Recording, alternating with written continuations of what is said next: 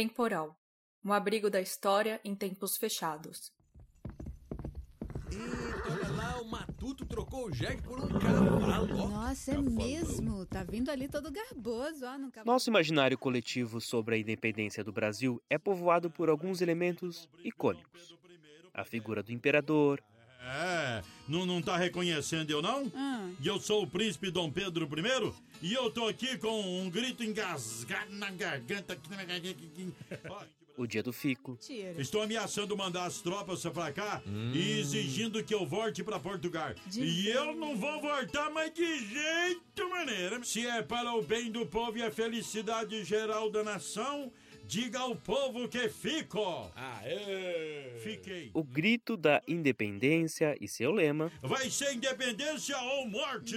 Tá e claro, a epidemia de varíola.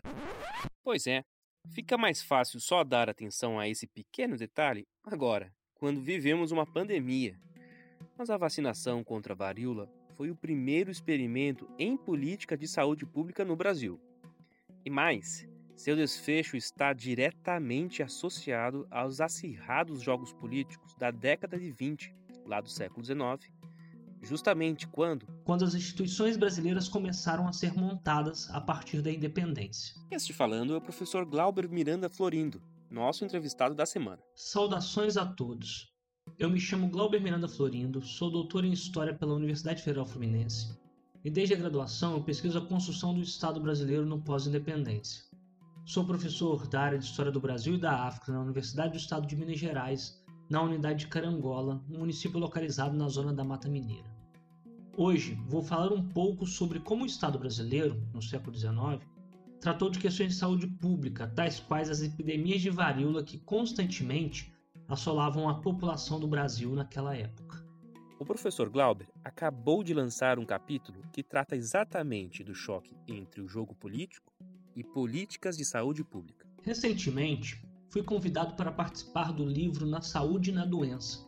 História, crises e epidemias, reflexões da história econômica na época da Covid-19. Eu participo do livro com um capítulo que se chama Epidemia e Estado, um jogo antigo ainda jogado. A minha ideia foi pensar como o Estado tratou e ainda trata questões de saúde pública. Como, em certa medida, a politização de determinados temas prejudicam a promoção de políticas públicas por parte do Estado. É lógico que essa questão é muito mais complexa e vai muito mais adiante do que eu tratei. É, eu não estou defendendo aqui de alguma forma é, que os temas que envolvem, por exemplo, a saúde pública não devam ser politizados. É, é mais no sentido de chamar a atenção para as politizações estéreis que acabam transformando o que deveriam ser políticas públicas eficientes em inação por parte do Estado. Para tentar pensar isso, eu escolhi um episódio ocorrido no primeiro reinado, porque aquele contexto é conhecido como o da construção do Estado brasileiro, quando as instituições brasileiras começaram a ser montadas a partir da independência. Muito bem. Então vamos relembrar alguns fatos históricos importantes. A partir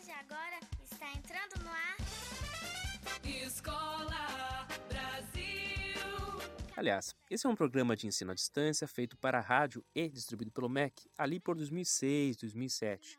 Vamos ver o que eles falam sobre a independência. Disse para quem quisesse ouvir: se é para o bem do povo e a felicidade geral da nação, diga ao povo que fico. Aê! Fiquei. Hum. E não aceitei mais a Constituição de Portugal. Foi por isso que Foi Dom bom. Pedro I convocou ah. a primeira Assembleia Constituinte para fazer a primeira Constituição brasileira.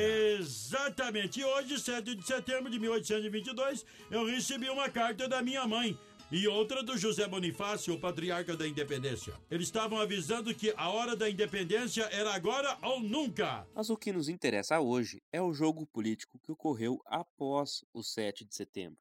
E foi um jogo duro. Logo após a independência, a elite política que conduziu esse processo instalou uma Assembleia Nacional Constituinte em maio de 1823 com o objetivo de redigir uma Constituição para o jovem país. E no centro desses debates estava o delicado equilíbrio de poderes entre o imperador, as províncias e os poderes locais, o que gerou grandes tensões políticas. Essas tensões políticas culminaram no fechamento da Constituinte na base da repressão por ordem do próprio Dom Pedro I, em novembro de 1823. Em seguida, o imperador definiu sua própria comissão, que ficaria encarregada de redigir uma carta que não passaria por uma Assembleia Constituinte. Por esse motivo, a Constituição de 1824, extremamente centralizadora, ficou conhecida como a Constituição Outorgada. Mas fica a questão: como Dom Pedro I conseguiu legitimar essa medida tão autoritária? Não vou entrar em muitos detalhes aqui, né? mas é curioso a gente perceber o papel fundamental das câmaras municipais no decorrer do processo de independência e depois ao conferirem legitimidade à Constituição de 1824, que, como todos sabem, né, foi imposta pelo imperador depois do fechamento da Assembleia Constituinte de 1823. As câmaras municipais são uma instituição extremamente antiga mais antiga que o próprio Reino de Portugal. De um modo geral, elas são o órgão encarregado do poder local, isto é, da administração das vilas e das cidades. Com o povoamento da América pelos portugueses, foram instituídas câmaras municipais para governar as vilas que iam sendo oficializadas pela coroa, sendo responsáveis não apenas pela administração e legislação, mas pela aplicação da justiça nas suas jurisdições. As câmaras municipais elas tiveram sua origem na Península Ibérica. Alguns estudos as consideram uma herança dos romanos ou mesmo dos germanos, dos tempos em que estes povos ocupavam a península. Outras pesquisas acreditam as origens das câmaras municipais recorrentes no período moderno, a partir do século XI, é, século XII, como resultado de uma integração entre a cultura islâmica né, e, e também a cultura ibérica. O ponto comum entre essas diferentes proposições consiste na precedência das câmaras municipais em relação ao próprio Estado português. Aqui no Brasil, esse modelo de poder local atravessou todo o período colonial, chegando até o século XIX, quando sofreu profundas mudanças. A disputa entre o imperador Dom Pedro I e os representantes das províncias alterou significativamente o funcionamento das câmaras. No decorrer do primeiro reinado, pelo menos em dois momentos, Dom Pedro fez uso das câmaras municipais para, por meio delas, conferir legitimidade aos seus projetos. Esses dois momentos foram né, a independência e depois a outorga da Carta de 1824. Com o fechamento da Constituinte de 1823, os trabalhos do Poder Legislativo brasileiro só vão voltar a funcionar em 1826, com a posse da primeira legislatura. A primeira legislatura, diga-se de passagem, foi a que mais legislou, conforme mostra o professor Luiz Fernando Saraiva, um dos organizadores do livro do qual este capítulo faz parte. Existia a necessidade da promulgação de leis regulamentares à Constituição, e isso explica o intenso trabalho dessa legislatura. Um outro detalhe que não passa despercebido pela historiografia é a oposição, muitas vezes velada, outras vezes nem tanto, dos deputados dessa primeira legislatura em relação ao imperador. Desse modo, em 1 de outubro de 1828, foi promulgada a lei que passou a regulamentar as câmaras municipais. Aquelas mesmas câmaras municipais que foram centrais para a legitimação da Constituição que Dom Pedro I outorgou lá em 1824. Só que depois, em 1828, a primeira legislatura passou uma lei para regulamentar esses poderes locais. Essa lei até torna as câmaras municipais responsáveis pelo governo econômico e administrativo dos municípios. No entanto, né, sob a tutela dos governos provinciais. Dessa forma, as câmaras municipais elas perdem sua ligação direta com o imperador, né, com o governo central, e passam a se ligar ao governo das províncias. Muito provavelmente, um dos motivos para esse esvaziamento foi é, o de desligar essas instituições, no caso as câmaras municipais, do imperador. E é neste exato momento que a história que eu quero contar começa.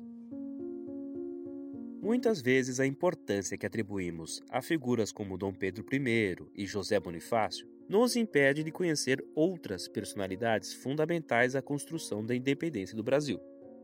Uma dessas personagens é José Clemente Pereira, marca esse nome.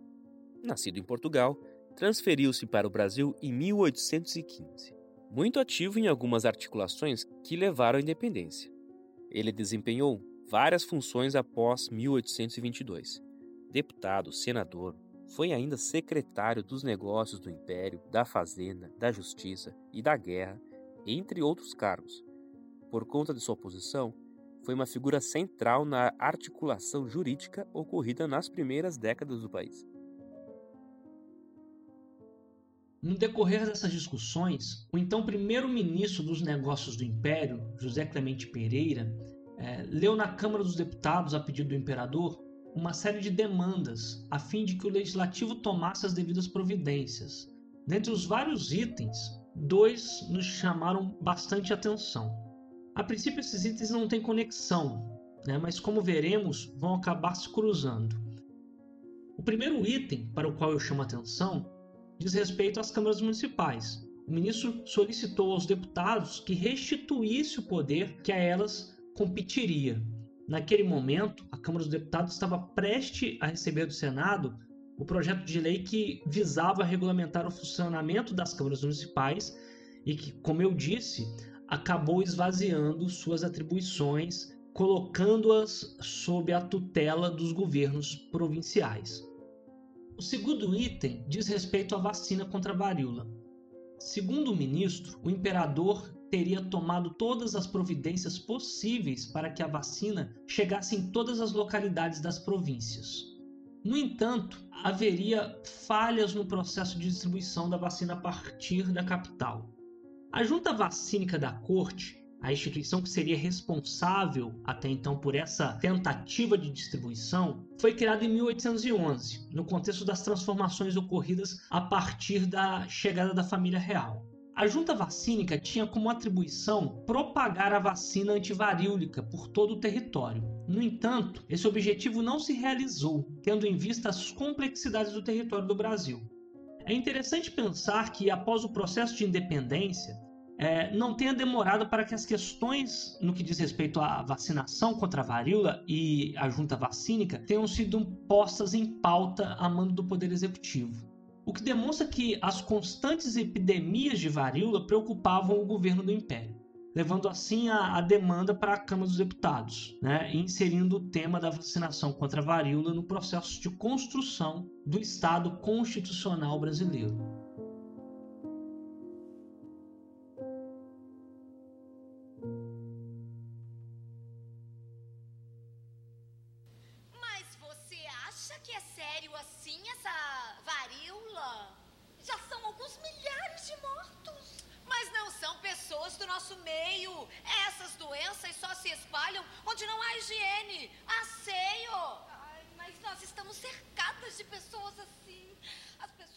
Isso é uma cena do documentário A Revolta da Vacina, produzido pela Casa de Oswaldo Cruz e disponibilizado gratuitamente no acervo da Fiocruz. O documentário apresenta a história da varíola no Brasil, até o episódio da Revolta da Vacina que ocorreu no início do século XX, o que é bem conveniente para nós. Então vamos tentar resumir. A varíola chegou no continente americano ainda no século XV, junto com os europeus.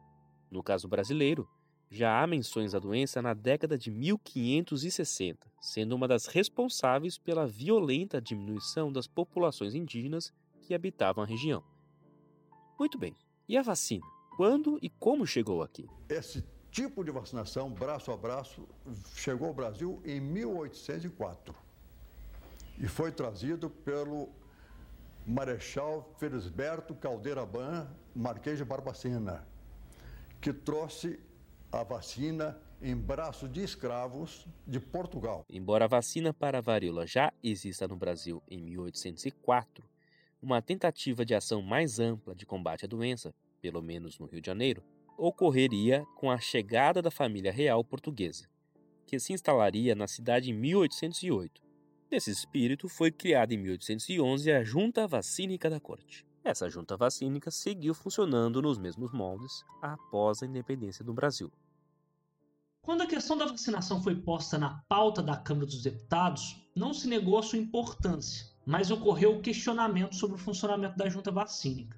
Os deputados, né, mais especificamente um, o deputado José Lino Coutinho, questionou o fato das recorrentes epidemias de varíola. Ou seja, né, o problema seria de recursos ou de organização da junta varíolica.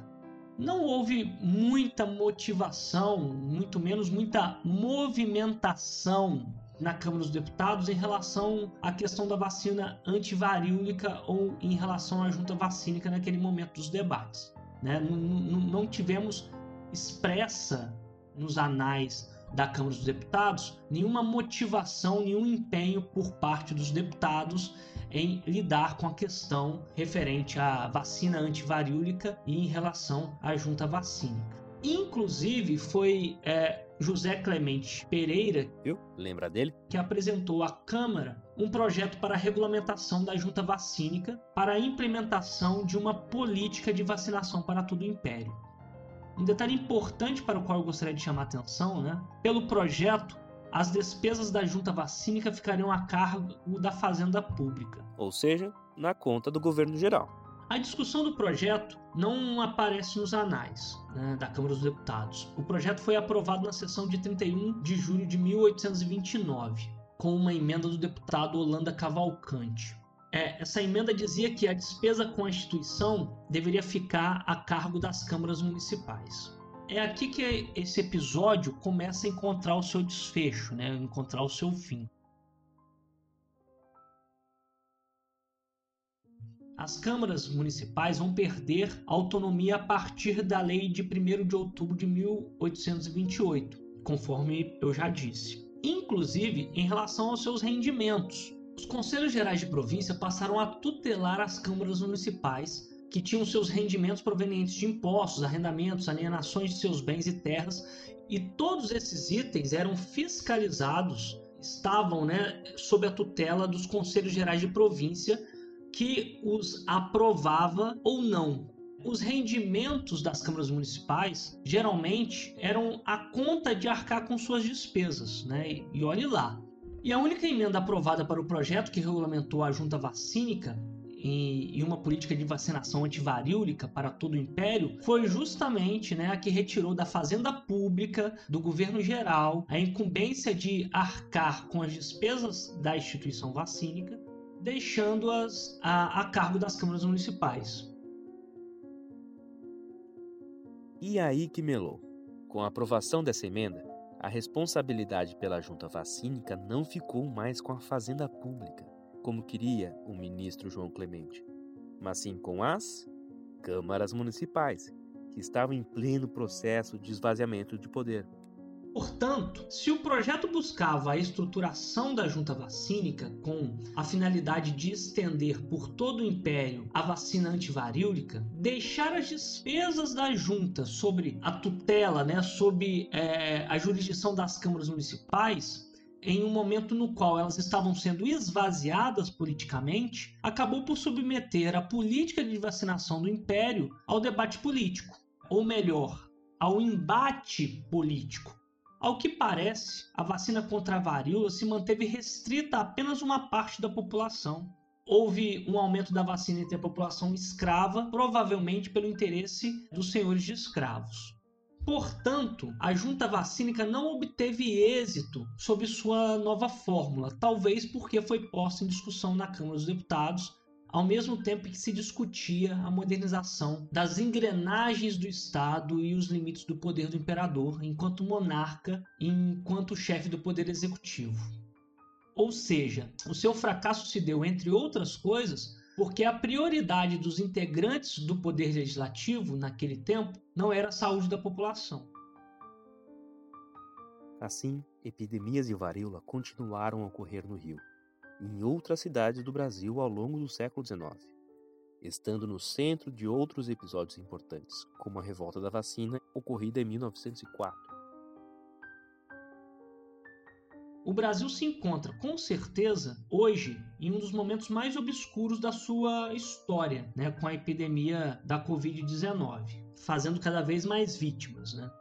Hoje estamos na, na casa dos mais de 100 mil mortos, E diante disso tudo, né, temos no governo um presidente que está preocupado com o aumento da recessão econômica, temendo que o isolamento social e a suspensão das atividades causem impactos negativos na economia. Além disso, né, as demissões do Ministério da Saúde e a ausência de um ministro é, da Saúde desde então né, mostram o quão à deriva estamos. Né? E a reflexão que isso leva é que o poder público se mostra ineficiente em gerir as necessidades da população.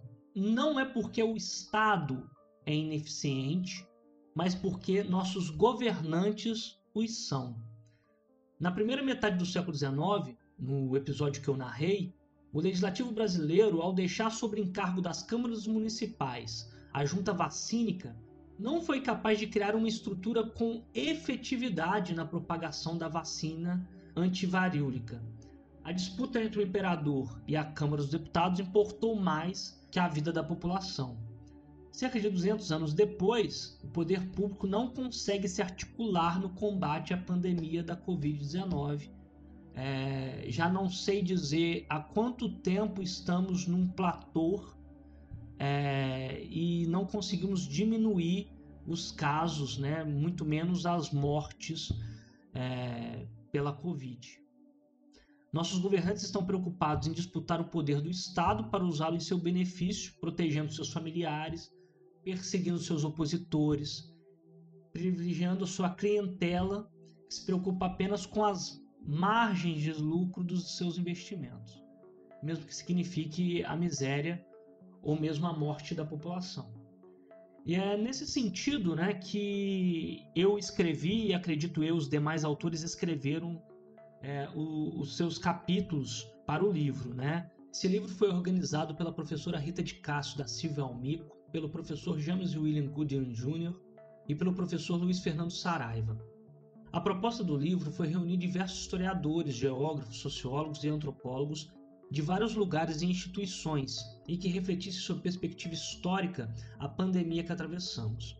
O livro, é importante ressaltar, ele está disponível em PDF gratuitamente no site da editora UCITEC, é, para mostrar que a história pode sim contribuir à reflexão no tempo presente, né, que muitas vezes os historiadores eles preferem se abster dessa reflexão talvez por medo do anacronismo, né, o, o pior dos pesadelos aí dos historiadores, de outras questões mais, mas a meu ver, né, a história ela é fundamental para o entendimento do presente.